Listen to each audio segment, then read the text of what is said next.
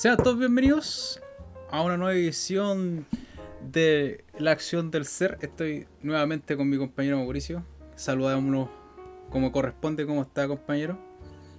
Buenas, buenas cabros. Aquí estamos. Estamos aquí listos para brindarle un nuevo episodio de nuestro nuevo podcast.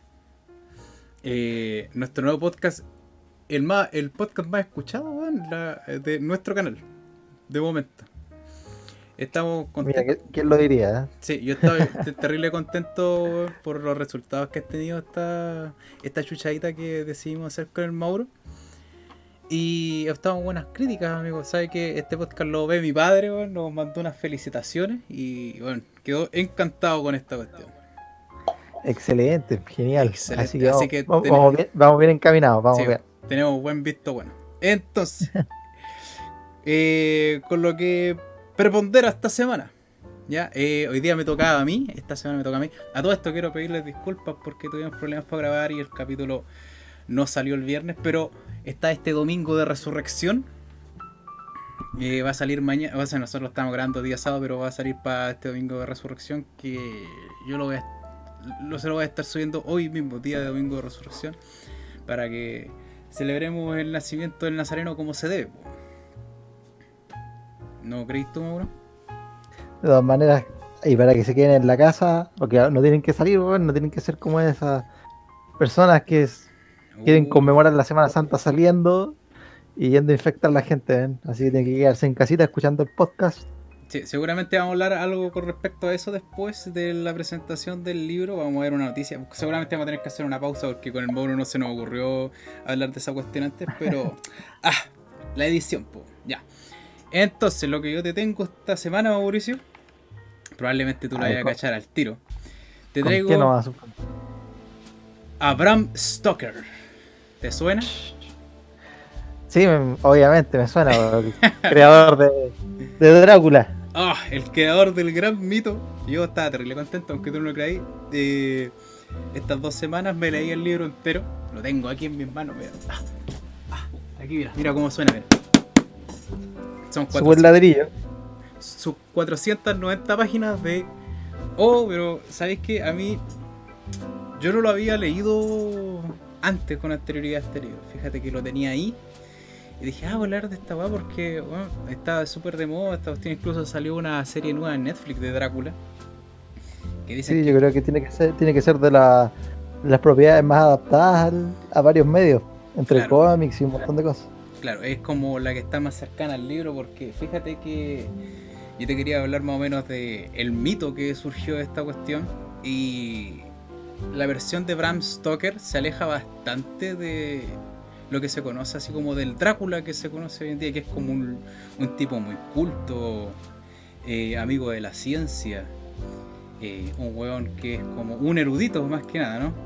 Y fíjate que en el libro, para mi sorpresa, porque yo no sabía, yo pensaba que todo esto estaba eh, dentro del culto, o sea, que el culto de Drácula había salido de este libro, pero fíjate que no, hay unas pequeñas diferencias que yo te las quiero comentar antes de que empecemos más o menos. Te voy a empezar a relatar el mito y cómo surgió el mito en sí, ¿no? Ya. eh, de que eh, este, este, este personaje de Drácula para, para tu eh, sapiencia casi no es personaje principal de su propio libro. ¿Podéis creer eso? Entonces el personaje principal sería el- la persona que va, que se dirige al castillo, ¿no? Claro, Que hace el viaje, ¿no? claro, que Porque es el que- Jonathan Harker. es uno de Claro, los personajes principales, pero uno de los principales que uno de los personajes, perdón, que más lleva esta historia es el profesor Val Helsing, el famoso profesor Val Helsing que se ha hecho esta de el profesor Val, Val Helsing, el cazador de vampiros, el grupo Val Helsing, que era un grupo Claro. de black metal, y ya. Y fíjate que este personaje también es muy diferente a lo que se conoce en el mito. El Val Helsing es lo menos que tú puedes eh, encontrar parecido a un cazador de vampiros. Él, a ver, lo tenía aquí. Eh, en mis notitas. Aquí está, el profesor Val Helsing Eh, es casi protagonista y no es un cazador de vampiros, sino que es más bien un doctor, un doctor de la ciencia, y un clérigo al mismo tiempo, que es una combinación bastante extraña. ¿Cachai? Es un amigo este de las artes de bendecir weá, de andar trayendo hostias, él. Bueno, es, como súper bueno, ¿cachai? Tiene como, esa, esa, esa mezcla de, de, esas dos cosas, ¿no? Claro. De ser clérigo y ser hombre de ciencia, que probablemente no es algo que uno asocie esas dos cosas actualmente, digamos. Claro, y más encima, imagínate, en, el, en el año, a finales de, este libro es como de a finales del 1800 y al principio de 1900. Eh, Bram Stoker escribió este libro cuando ella estaba bastante viejito ya. Eh, bueno, te voy a hablar un poco del autor también, ¿ya? Eh, este Bram Stoker es un licenciado en matemática, fue un licenciado en matemática y un estudioso de la, del ocultismo y seguidor, pero fanático de la poesía. ¿ya? Y con esto te quiero hacer como una introducción más o menos a lo que era el tipo de literatura que uno se va a encontrar en este libro, porque déjame decirte que es muy difiere, pero mucho de lo que de lo que tú, tú tomas un libro hoy día, una novela, una novela de misterio y un thriller, por ejemplo, hoy en día, y te vayas a dar cuenta de que la narrativa es pero totalmente diferente. Eh, en la narrativa antigua, déjame así como hacerte una introducción. Yo no sé si alguna vez hay leído un libro tan antiguo como, qué sé yo, como Crimen y Castigo. Lo único que se me ocurre más o menos lo que se parece a esto. De que hoy en día lo, la trama funciona, se da a conocer, se trasluce mejor a través del diálogo. En este libro no es así. es como tiene muchas cosas que uno podría decir que eh, se asemejan al, libro del Señor de los Anillos, donde hay muy poco diálogo y en los diálogos son muy, son muy, muy intensos. es más que nada entonces la descripción de quizás de los escenarios, de la atmósfera. Claro, tiene una un poco más. Claro, tiene una narrativa que es lenta, es detallista, con los ambientes, con los alrededores, ¿cachai? Y fíjate que eh, Bram Stoker, eh, tan estudioso del ocultismo fue que él eligió un mito que surgió de las mismas personas que le tenían desconfianza a, una enfermedad que hoy en día se conoce. A ver, voy a perdonar que la lea porque tiene un nombre, pero de la gran puta. Es decir, porfiria eritropoyética congénita, o PEC, o más conocida como la enfermedad de Gunter, que es lo que se conoce como la fotofobia de la piel. ¿Cachai? La cual, se, la, conozco. ¿Cachai? La cual se forma por la actividad de una enzima que se llama el porfirinio 3, porfiri, porfirinogeno 3, ¿cachai? Que causa entre sus síntomas orina roja, piel que puede, se causan ampollas, llagas, úlceras y, incluso puede causar icteria la weá, para que, para que cachí más o menos que es cuática. Y esto es solamente, por ejemplo, en la antigüedad no tenían ampolletas, pero la gente se lastimaba la piel, qué sé yo, con la luz del sol, que es lo peor que pueden exponerse estas personas, y con la luz de las velas. ¿Cachai? Para que vaya incluso con la luz de las velas, o sea, una cosa que. Porque uno, claro, cuando uno piensa en ciertas enfermedades, eh, no piensa que la luz de las velas te vaya a lastimar. Claro, entonces estas personas se caracterizan por tener una piel muy blanca, así como casi así como gélida, que representa así como lividez, que parecen muertos caminando. Entonces estas personas en la antigüedad, eh, tú cachai que la gente hace 200 años atrás, no, casi 200 años atrás, no tenía el mismo conocimiento que tenía no tenía conocimiento médico para saber que eran problemas de ADN o mutaciones y esas cosas. De hecho, en ese tiempo ni siquiera se sabía la existencia de las bacterias. Claro. Entonces, estas personas no tenían otra, otra opción más que modificar su, forma de vida y vivir en las noches y dormir de día, como hacen los vampiros. ¿Cachai? Entonces ellos lo veían como es algo totalmente extraño. Entonces de ahí viene toda esta desconfianza hacia estas personas y de ahí surgió el mito. Y Bram Stoker, Bram Stoker tomó el mito y lo transformó en una historia. Ah, que eh, yo realmente me sorprendió este libro. O sea, a pasar de la literatura, te decía, oye, este es un libro que te va a aburrir. Puede que sí, dependiendo de tus gustos, porque esta cuestión, este tipo de narrativa, por ejemplo, si alguien saliera hoy en día con un libro como este, con este tipo de narrativa, todos vamos a pensar que este tipo viene saliendo de las cavernas, porque realmente esta forma de escritura eh, murió hace mucho tiempo atrás, lamentablemente. Eh, y eso tiene que ver mucho con cómo nosotros percibimos el, el terror eh, como una expresión de arte, ¿no? Sí, además yo también pienso que el tema de la antigüedad, como escribían antes, tiene mucho que ver con las formas de arte que se percibían en ese momento y también pasa en la actualidad, la, el cine influencia la literatura y la literatura influencia el cine también. Entonces, por eso algunas personas que son más nostálgicas de, ese, de la literatura más clásica no les gustan las novelas de hoy porque lo describen como que es un lenguaje muy cinematográfico, como que los libros intentan ser muy cinematográficos. Pues, claro, es que supuestamente la literatura, eso era lo que lo separaba del teatro, ¿no? Que era más dramático, pero menos, menos describía menos aspectos visuales, porque mm. supuestamente para eso la literatura, para que el autor le deje un espacio al lector para que se imagine cosas. Para que... de hecho, Claro, de hecho en algunos, en algunos libros, y por lo menos algunos autores a veces igual eh, mantienen un poco esto, no describen a tan a detalle los, rasgos físicos de los personajes, solamente lo necesario.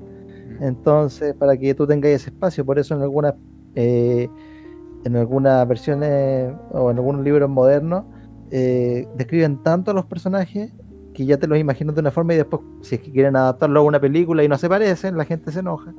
Porque ya tienes como, como demasiado, eh, quizás demasiado predeterminado de cómo se va a ver el personaje.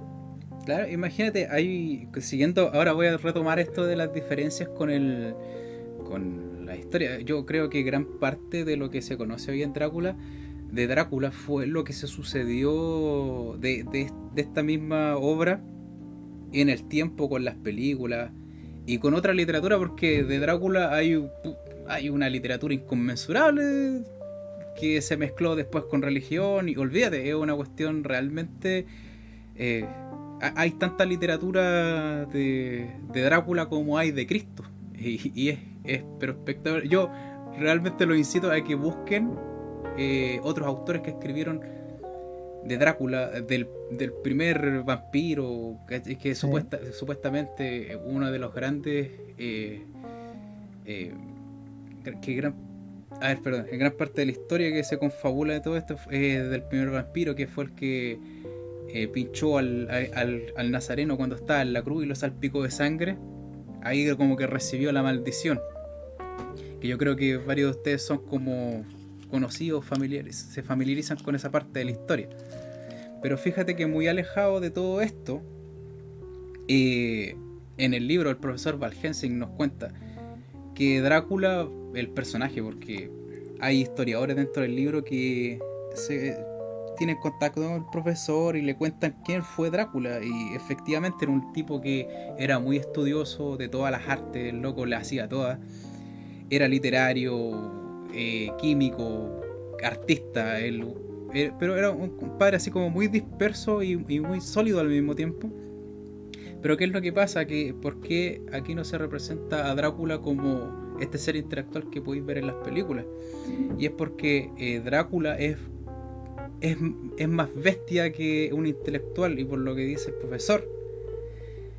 a los vampiros les toman muchos años, muchos siglos, muchos, volver a recuperar el intelecto que tenían cuando ellos eran hombres.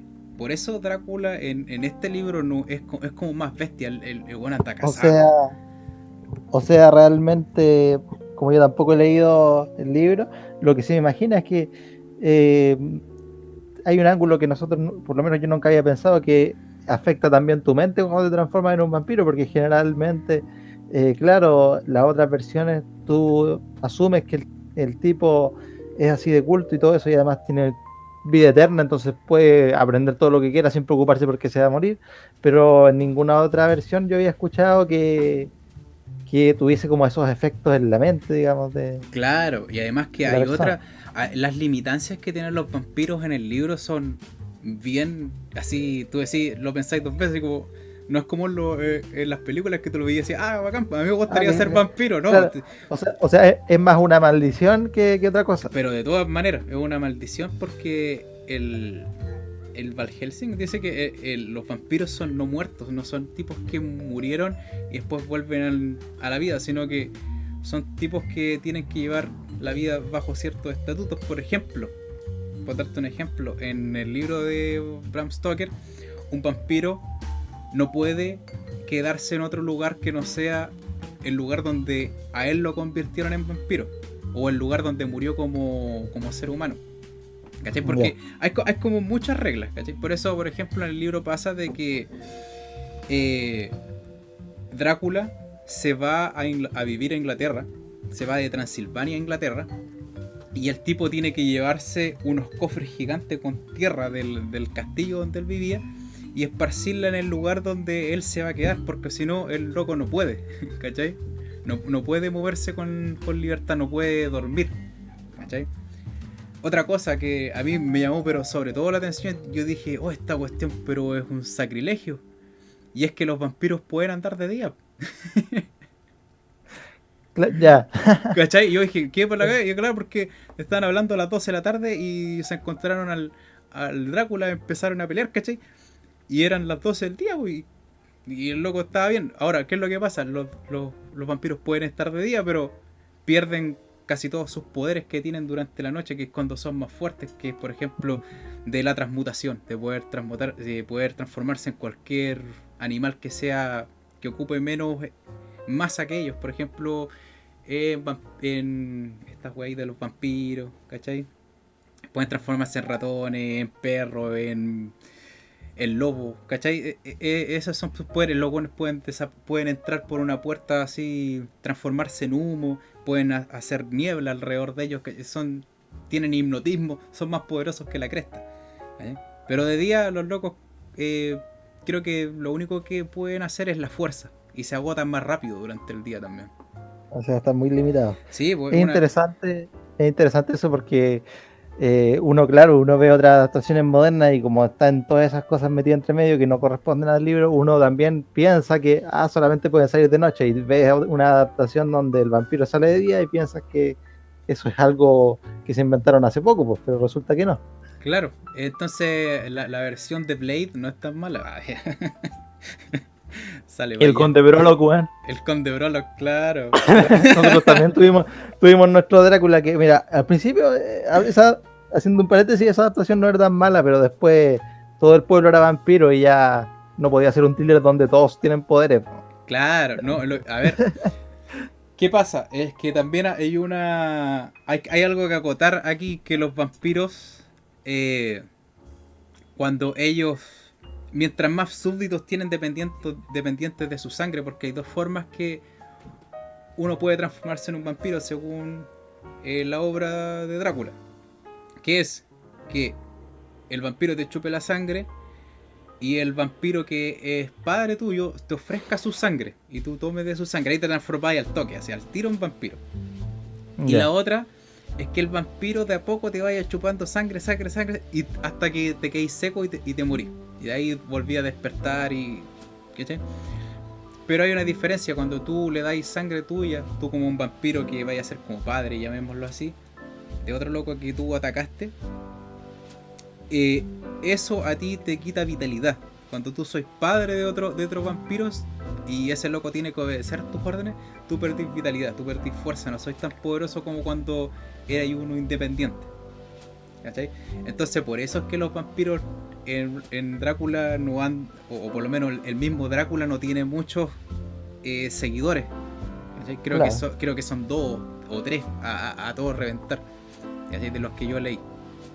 Porque, y, y, aún así no, no, son muy importantes porque eran un par de minas que estaban en el castillo de él más otra persona. Entonces también me llamó la atención de que son muy mucho más débiles a los crucifijos de lo que de lo que se veía en las películas. Esa cuestión a mí, me sorprendió, así que con un, con un crucifijo de plata así, Drácula así, pero es como si, no sé, lo, hubieran tirado en una, en una paila con, hacer, con aceite hirviendo. A ese nivel, claro, ah, ah. porque en, otro, en, en, otra, en otras partes es como a lo mejor eh, temporalmente lo detiene, digamos. Así que funciona, porque otros lados ni siquiera funciona. Y este libro, la gracia que tiene, bueno, yo no quiero desmotivarlos de leerlo porque sí es lento, sobre todo al principio. Y Drácula no hace muchas apariciones, es como eh, al principio del libro y ya en las últimas 150 páginas vuelve a aparecer él como persona. Pero lo que transcurre entre medio y los diálogos, tú podéis percibir, los diálogos sobre todo, son poquitos, pero eh, créeme que son muy intensos. Yo creo que esta onda de la poesía que estaba pegando fuerte en esos tiempos hacía que la literatura fuera de esta manera. Porque en el año 1800, todo ese siglo de los 1800, hasta, no sé, yo creo que se ha ido desvaneciendo de poco hasta hoy en día, eh, tuvo una influencia muy grande en lo que fue la literatura y es por eso que la literatura antigua es así. Pegó tan fuerte que, eh, por ejemplo, tú leí Hamlet ahora y es hostigoso lo, pegado que está la, poesía en la literatura. Y, y, este libro es así, tiene un poquito de eso. Y Fíjate, obras tan grandes como El Señor de los Anillos también tienen lo mismo. Y los rusos fueron más pesados todavía con esto. Tú leí libros de los rusos que fueron de principios de los 90, de 1850, también. Eh, libros de filosofía del Nietzsche, por ejemplo, el Así habló Zaratustra también tiene así, pero la poesía se siente fuerte, se siente, eh, es, como súper pesada y si tú a ti no te gusta esa onda, te, vayas, vaya a pensar que es como empalagosa esta cuestión. Como que, eh, como que el autor te está guiando a lugares que son como puro humo. ¿Cachai? Pero hay que entender que estos locos igual tienen que desenvolver en algo. Que es algo, algo físico, algo, algo más maduro. Que tú decís, si me tengo que mamar todo esto, tienes que pasarme algo que valga la pena. Y créeme que lo vale. Créeme que lo vale. Eso es interesante también de la literatura, como eh, tú puedes transportarte a, la época del autor sabiendo de la forma de, escribir. Claro, uno cuando está en, la, en, el presente no sabe cómo van a ver los libros las personas que vienen 200 años después, digamos. Porque claro, lo estamos viviendo en el momento. Pero va a quedar muy plasmado para las generaciones futuras también los libros de ahora van a quedar muy plasmados de, otras cosas que estaban ocurriendo y de, qué, de lo que era popular en ese momento también, los medios que estaban surgiendo y todo. A, mí, lo que me gusta sobre todo es como cuando tú, a ti te transportan de, de tiempo con este tipo de literatura. Me gusta ver los medios que tenían para comunicarse, cuando tú veías que usaban telegramas, que se escribían cartas, ¿cachai? Eso es súper bonito. ese nivel de detalle es como, no sé, una tacita de café un domingo por la tarde cuando está lloviendo afuera. Eh, se, siente, se siente así como acogedor. Yo me acuerdo que leí una vez un, pequeño paper que había escrito una persona que era estudiosa, digamos, en los temas de los thrillers y hablaba que, claro, que a medida que tú vas avanzar para escribir thriller cada vez más complejo porque antes tú podías crear mucha atención porque tú le podías mandar una carta diciéndole algo muy importante a un personaje que era una información vital y tú sabías que esa carta no le iba a llegar hasta quizás cuándo. Entonces crear esa atención era mucho más fácil. En cambio ahora... Me voy a colgar, tienes, voy a colgar tienes que crear las limitaciones de alguna manera porque ahora nos comunicamos así, al tiro. Entonces crear esa atención es complicado. Mira, me voy a colgar algo de justamente lo que tú estás diciendo. ¿Cachai? Sin antes decir que este libro está escrito en primera persona, que es el tipo de nivelas que yo más disfruto porque yo no sé desde cuándo. Desde cuándo le agarré una versión tan fea a leer libros que están escritos así como en tipo de narrador, narrador omnisciente. No, yo no los paso esos libros, no, no, sé por qué, desde cuánto exactamente lo empecé a detestar y yo leo, pesco uno de esos libros y como que, oh, no, así como que no son para mí. Pero como te decía, voy a colgarme a lo que dijiste tú, que es e, e, esa, esa desesperación que te da a ti como lector cuando tú estás leyendo una carta que le pasa a otro personaje, que no sabes cuándo le va a llegar esta información crea un suspenso muy grande y, y eso es la magia que tiene este libro, que este libro está hecho y redactado como solamente y son puras cartas de los personajes del libro. es a base de puras puras cartas y manuscritos. Y bueno, y un loco que se pone con una videograbadora del tiempo, que tiene que ser una cuestión muy arcaica, y después lo traspasa al papel. Es por eso que este libro es tan tenso, aunque tú sintáis que es capítulo entero donde no avanza nada. Pero tú, tú sentís la tensión y sentir lo que. Y, es lo que pasa también de que te sorprende, aún así el libro siendo lo más, lo, todo lo antiguo que tú queráis. Tú tratas de anticiparte al, al, a la narrativa. Y si vais muy lejos tratando de anticiparte, te, te vaya a caer. Vaya a sentir que estáis caminando en un abismo.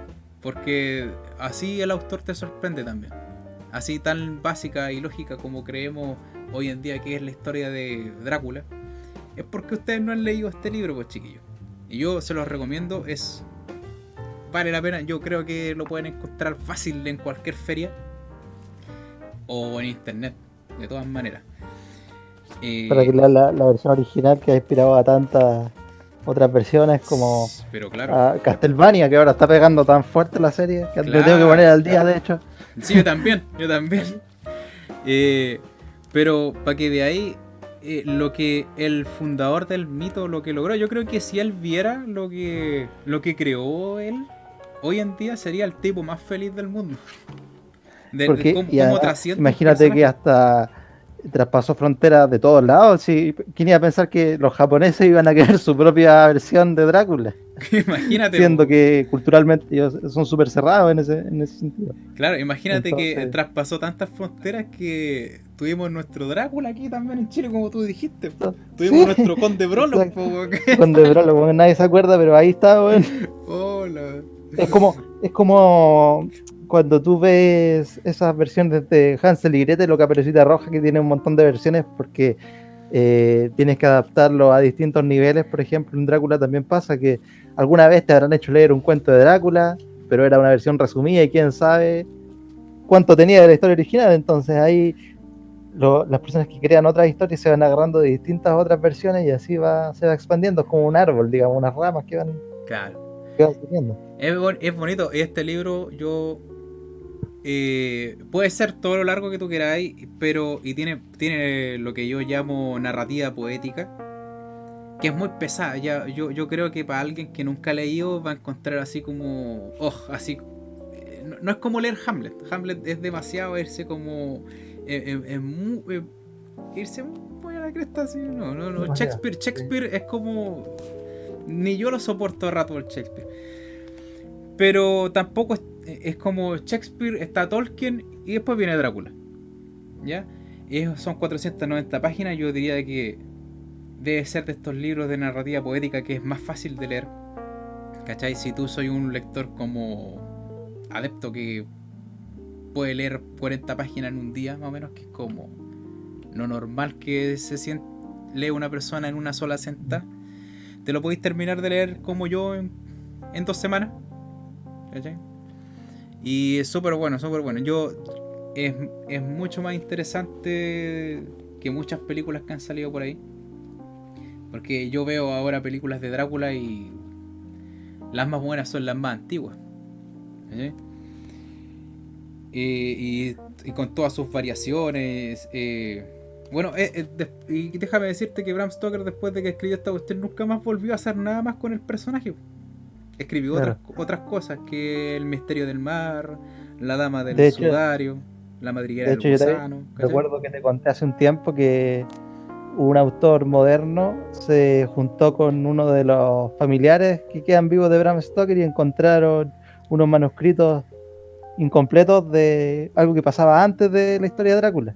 ¿Ya? Y se juntaron ellos dos y en base a esos manuscritos hicieron una precuela de, Drácula. Ah, claro, quizás con eso pudieron... Una, precuela autorizada, entre comillas, por la familia. Claro, quizás con eso pudieron eh, diversificar más el mito como se conoce hoy en día. De hecho, ahí después te voy a mandar el link para que lo veas. Ah, obvio, obvio, obvio que quiero leerlo. Y es, curioso porque, porque eso también se agarra un poco del libro que les voy a traer yo la próxima. Oh, ya, ahora, ahora que ya sé cuál, cuál parece una, una partida de tenis esto, ahora que ya sé cuál, cuál elegiste tú y ya sé cuál voy a elegir yo.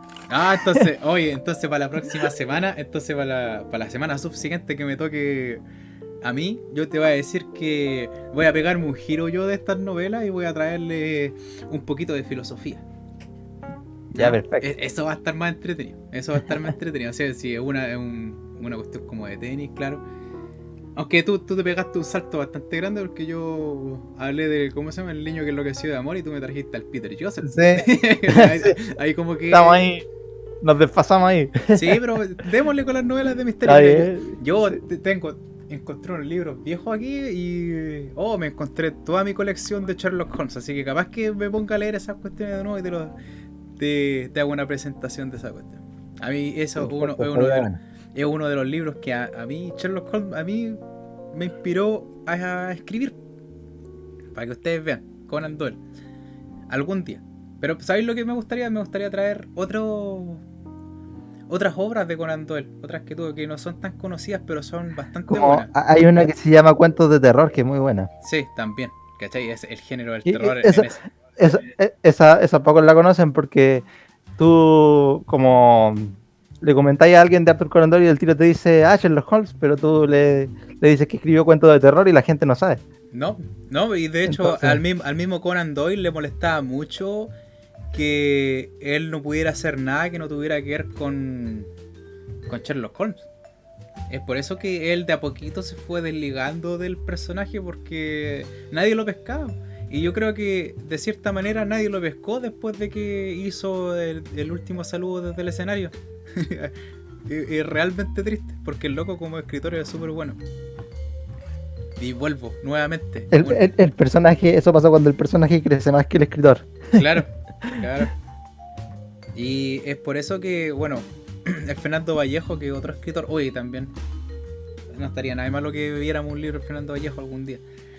De hecho, hace poco sacó uno nuevo y no tenía idea. Oh, ¿cómo se llama? ¿Cómo se llama? Eh, no me acuerdo, pero tiene un garabato en la. Ah, ya tiene, ya tiene una en el título. Tiene una chucha ahí.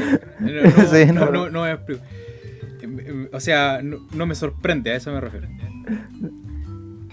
Eh, ya, pues, y con eso estaríamos. No sé qué estaba hablando, se me, como que me emboliné yo solo.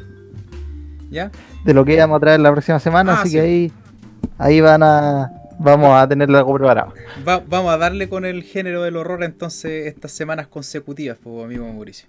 Ya, entonces ahora, entonces ahora vamos a hacer una pausita. Ustedes no se van a dar cuenta, pero vamos a hacer una pausa para buscar una noticia porque tenemos que hacer la, la review de la, de la noticia. O sea, es lo que es lo que corresponde. Nosotros hacemos una review de un libro y vemos cómo estamos en la semana. Así que aguántenme un ratito.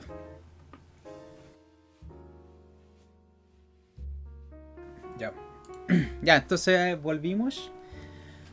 Entonces, dice aquí la página del desconcierto. Yo quiero partir diciendo que a la gente que nos ve que no lean noticias en esta cuestión. no se alimenten de esta. Porque estas son noticias de link de Facebook. Yo los tengo cachado. Eh, tampoco el de Clinic. No, no lo hagan. Es complicado saber dónde leer noticias hoy en día. Es complicado, es, como un campo minado, la verdad. Sí, vayan a Cypher mejor. En la página de Cypher salen noticias buenas. Pero aquí dice: Mundos paralelos. Paralélicos. Mundos paralelos. Clínica de las Condes realiza test de coronavirus a domicilios en auto BMW. A ver, espérate, voy a compartir pantalla. Ahí sí. Ahí está el BMW y por la tía. Caga la risa. este fin de semana comenzó a operar un nuevo servicio, servicio en la clínica las Condes, donde, a bordo de un lujoso BMW, llegan a domicilio de, personas postradas que necesiten examen PSR para determinar el COVID-19 en su organismo. Desde el recinto confirman el resultado está entre 6 a 12 horas. Chucha, qué rápido. Lo que se diferencia bastante del sector de salud pública, donde la confirmación o descarte de coronavirus demora varios días. Varios días. Qué triste. Eh, yo, yo, eso te decía el otro día cuando veo estas cuestiones, cuando tú me mandaste esta noticia, así como que a mí inevitablemente se me aprieta un poco la guata con estas cuestiones.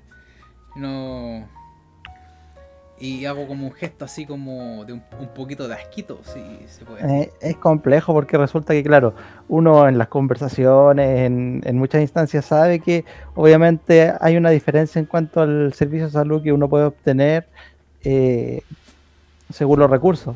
Pero verlo y de forma como tan casi caricaturesca que se ve. de hecho, tú, tú, como que lo comparas y como que parece hasta burdo pensarlo. Sí, pero... y, si tú le preguntas a esta gente de que recibe este servicio, eh, es como, ¿y qué? Así como que nosotros, nuestra vida ha sido así todo, toda la vida. ¿Qué, qué, tiene extraño? como que para ellos es lo más natural que vayan en un... Y si hubiera, y si hubiera sido un Ferrari, créeme que tampoco la reacción de ellos hubiera sido diferente. Que es lo más trágico. A mí, eh, después no se extrañen ustedes cuando los políticos no, no, tengan idea de cómo viven los pobres y se anden puro dando maromas con puras weas, ¿cachai? Haciendo lujo, este, haciendo lujo de, este bonos de 50 lucas, por ejemplo, que creen que con esa wea nos arreglan la vida. ¿Cachai? De, todas maneras, ¿cierto? Eh, cuando, cuando se vive mucho, digamos, en la comodidad, yo creo que muchos no, no tienen la noción de cuánto afecta eso a cómo tú ves, cómo viven las demás personas. Por eso, por eso el Sócrates decía que él bajo ningún bajo pero ninguna excusa él se volvería un millonario porque dejaría de ser lo que es. Eso es lo que hace la plata contigo, te hace perder el tacto. Pero en fin, digamos, sigamos leyendo esta chuchadita. Este fin de semana, las diferencias que existen entre los sistemas de salud público y privado quedaron enfrentados por diferentes situaciones con respecto al manejo y combate de la pandemia del COVID-19 que suma casi 4.500 contagiados a nivel país y 34 fallecidos. ¿A cuánto vamos hoy en día? Ahora ya vamos, vamos, mira, en estos, en estos días miren cuánto ha crecido, revisemos la... Y... A ver, contagiados y fallecidos, Chile. El nuevo balance, aquí está. Mira cómo vamos subiendo. 6.927 personas y 73 fallecimientos. Cáchate la ondita. Y murió. Y, cacha, aquí dice que murió un cabro de 21 años. Sí, una, una joven de. Sí. oh. Eh. Esto es para que vean que esta noticia es un poquito más antigua. ¿De cuándo esta cuestión salió? Pero es un poquito nomás, fíjate. Sí, sí, es de la semana. Ahí está arriba. Dice. Ah, el 6 del 4. Cacha, y estamos a, oh, estamos 11. dice, primero fue, dice, primero fue el lamentable caso del joven padre fallecido en Puente Alto. En los funerales del, foto, el, del fotógrafo de 34 años, sus familiares denunciaron que, pese a tener síntomas claros de coronavirus, entonces FAM le negaron la realización de un PCR, que es el test de coronavirus. El funcionario de municipalidad de La Granja que ha sabido, ah, que había sido padre por primera vez hace 10 días, empeoró y su situación no pudo ser revertida por el cuerpo médico del Hospital Sotero del Río, falleciendo el día viernes. ¡Ah, qué trágico! claro, por, eso esto, esto, esta noticia también eh, generó alto revuelo, porque fue días después de que a una persona se le negó la atención eh, respecto al examen. Y era una persona que tendrían que haberle haberlo tomado en serio, porque no era solamente una persona de 34 años, él tenía diabetes y tenía otras eh, patologías que obviamente lo hacían perteneciente al grupo de riesgo, por lo tanto ahí yo creo que hubo una Es que, ¿sabéis lo que pasa? Eh, yo he escuchado bastante, en bastante fuentes de que si tú soy un loco joven con coronavirus, te dicen, oye loco, ¿sabes qué? Ándate y hace cuarentena en tu casa, ¿cachai? Porque tú no te vayas a morir. Y yo creo que tristemente todo lo que pasó, y mira, le pasó a un cabro que había sido taita hace 10 hace 10 días, pues viejo. Y lo mismo, y lo mismo pasó con esta niña ahora que leímos esta noticia actualizada. Ella tenía igual una patología anterior, pero eh, el hecho de que uno sea joven no significa que no le va a dar, eso lo más probable es que sea menos agresivo, pero si tiene, está en el grupo de riesgo, igual hay que, hay que tomar las precauciones del caso, de todas maneras. No, hoy día está viendo una cuestión del que hoy día el Mañalich, querido básico Mañalich, está diciendo que, oye, habían 480 y tantos contagiados nuevos, lo cual representa una mejora porque la, el día anterior habían sido menos. ¿Quién lo entiende? Yo hoy día vi la comparación después de cuántos días, 36 días, en comparación a, a Italia, que es un país mucho más grande que este, con muchos más habitantes, y loco lo estamos ganando en lo que llevamos de coronavirus en el país. Lo que a mí me parece preocupante. Sí, de hecho hay mucha gente que dice, oye, pero si en, en Argentina eh, en Argentina hay más muertos, obvio que hay más muertos si tienen más población que nosotros, ¿cómo no van a haber más? Claro. no lo podía, no lo podía extrapolar así. Claro, y bueno, sigamos leyendo esta cuestión. A ver, según se ha dado a conocer en varios casos, el sistema público se ordena se ordena la realización de los exámenes para determinar el coronavirus solo cuando los síntomas son claros, demorando varios días para conocer los resultados y salvo excepciones, no existe forma de realizarlo a domicilio para pacientes postrados. Esto se contrapone con lo ofrecido por la Clínica Las Condes, recinto privado que implementó la realización del PCR directamente en las casas de personas con problemas de movilidad, en un lujoso BMW empresa que puso a disposición del recinto alguno de sus vehículos, donde se traslada un complejo médico a domicilio de quien lo requiera. Hace unos días activamos un servicio PSR a pacientes crónicos, tiene un valor de 70 lucas. Si va solo una enfermera y 150 si lo hace el cuerpo médico. Los resultados están entre 6 y 12 horas y este fin de semana se realizó varias veces, indicaron el recinto. Esta medida se suma a otras que el alcalde de Las Condes ha implementado en las comunas que acumulan varios casos a nivel país. El Edil ha, mostrado su túnel sanitario, su túnel sanitario, y este lunes presentó las cámaras que miden la temperatura corporal a varias personas. ¿No, ¿no cacháis el túnel sanitario de la VIN? No, que esa weá? Mira, busca, busca túnel sanitario. Ha sido bien criticado por, por eso. Sanitario ¿Lavín le pongo? Lavín. A ver, y no convierte el túnel sanitario de Lavín. A ver. Y otra cosa por la que se están peleando. A ver, el contexto del pandemia mundial, por el coronavirus, el ministro de Salud fue consultado por la iniciativa del alcalde de las Contes Joaquín Lavín de un túnel sanitario para desinfectar a la gente en la calle y que según el edil mata el virus. Según el edil. Sin embargo, el titular de Salió quitó el piso a la última idea estrella del alcalde Woody y mencionó que la iniciativa deja muchas dudas. Ah, pero hay una fotito de aquí del túnel sanitario. Tiene, tiene que haber una foto. Yo pensaba que iban a, iban a mostrar ahí. No, pero no sé. A ver, pepe, pepe. No, se tiene que. A ver. Ay, pero es como es como cuando pasas ahí el auto a lavar. Ah, no estoy permitido. Pero, pero mira, pero mira esto, hermano. No, pero es que con razón. ¿Qué, tira eso? Es como cuando entras en una sala así, cuando sacan el aire así te dejan al vacío. ¿Qué? Claro, te, tira alcohol Tira alcohol gel.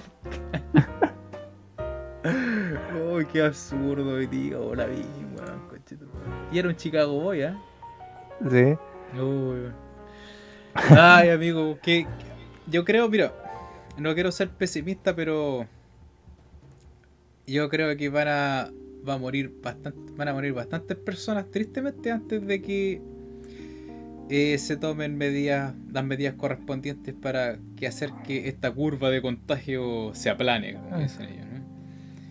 Sí, lamentablemente, mira, eh, ya, ya se vio que todas las medidas que toma el gobierno están a destiempo y en estas situaciones que estén a destiempo es prácticamente que, que sirvan de muy poco, sobre todo porque imagínate cuántas personas salieron ahora en, Semana Santa. Esas personas lo más probable es que se contagien y no eh, presenten síntomas por lo menos durante las próximas semana y media, dos semanas. Y vamos a ir viendo por lo mismo un aumento de contagio bastante grande y se acerca el invierno. Yo creo que yo creo que con esta cuestión de la Semana Santa, sin, los cuidados correspondientes que. Mira, yo, yo sé que eh, ellos no son férreos así a hacer cuarentena. Pero podrían haberla tirado durante estos días. Por lo menos. Por lo menos porque yo estoy seguro que esta cuestión va a generar un brote cuático. Podrían haber hecho una cuarentena total por estos días de, fiesta. Claro, por este fin de semana largo. Y, era así. Después volvía a estar las. Que vuelvan a estar las cosas como están ahora. Claro, ahora. Pero hagan esto. ¿Cómo no se les va a ocurrir? O sea, yo es un poquito sentido común. Yo, yo sé que ellos eh, tienen miedo de que si hacen cuarentena total durante mucho tiempo vamos a entrar en una crisis, que es probablemente lo que va a pasar. Y cuando se vaya el coronavirus van a volver las manifestaciones, que va a ser todavía peor y la gente va a volver con más pica. Y esa, esa cuestión que eh, la había conversado con la pareja de, de mi mamá. Eh, la gente va a volver más pica todavía. Imagínate la mansa recagada que va a quedar. Discúlpame la expresión, yo sé que no tengo que echar tantas chuchas en este show. En este, en este segmento. claro, pero en este segmento sí. Pero va a quedar la cagada. Va a quedar la cagada cuando se, vaya esta cuestión. Va, a haber mucha gente que va a estar picada, sobre todo con el sector de la salud. Que va, a ser, otra cosa otra cosa más criticada porque claro se sabía que había crisis en el sector de la salud pero es que ahora eh, quedó mucho más que claro las diferencias, el, lo poco que pesa en realidad lo que diga el colegio médico, en realidad pesa más lo que diga el gobierno que cualquier otra cosa. Entonces... Imagínate, yo, y no solamente en Chile, sino que han habido países que han hecho lujo de, de su sistema de salud y hoy día se están cayendo a pedazos. Mira los gringos, por ejemplo, los gringos están muriéndose. Lo, el país parece que tuviera olor a miasma ya, porque hay, le ganan el muerto a todos. ¿Cachai? De todas maneras, Nueva York está en la ciudad con más infectados. Eh, les faltan insumos, están, pero. ¿Cachai? los, entre los franceses, los alemanes se andan robando mascarillas, es ridículo. Y tú veis, y tú hoy en día un país que tiene un sistema de salud bueno y gratuito como lo que es eh, Canadá y están piolitas, están soplados. Busquen noticias del coronavirus en Canadá y se van a sorprender, chiquillos. con, las medidas que están tomando, los japoneses también fueron porfiados. Yo la otra vez me sorprendí que decían que no, que somos ordenados y la cuestión, y la gente siempre anda con mascarilla y nuestra cultura, y ahora están todos cagados. Van a tener que hacer cuarentena igual. Sí, sí, de todas maneras, sí. Yo creo que lo que más ha demostrado funcionar es que se tomen las medidas lo antes posible. Y sin tanto... Y por último, después ves cómo arreglas la economía. Sí, esa es la cuestión.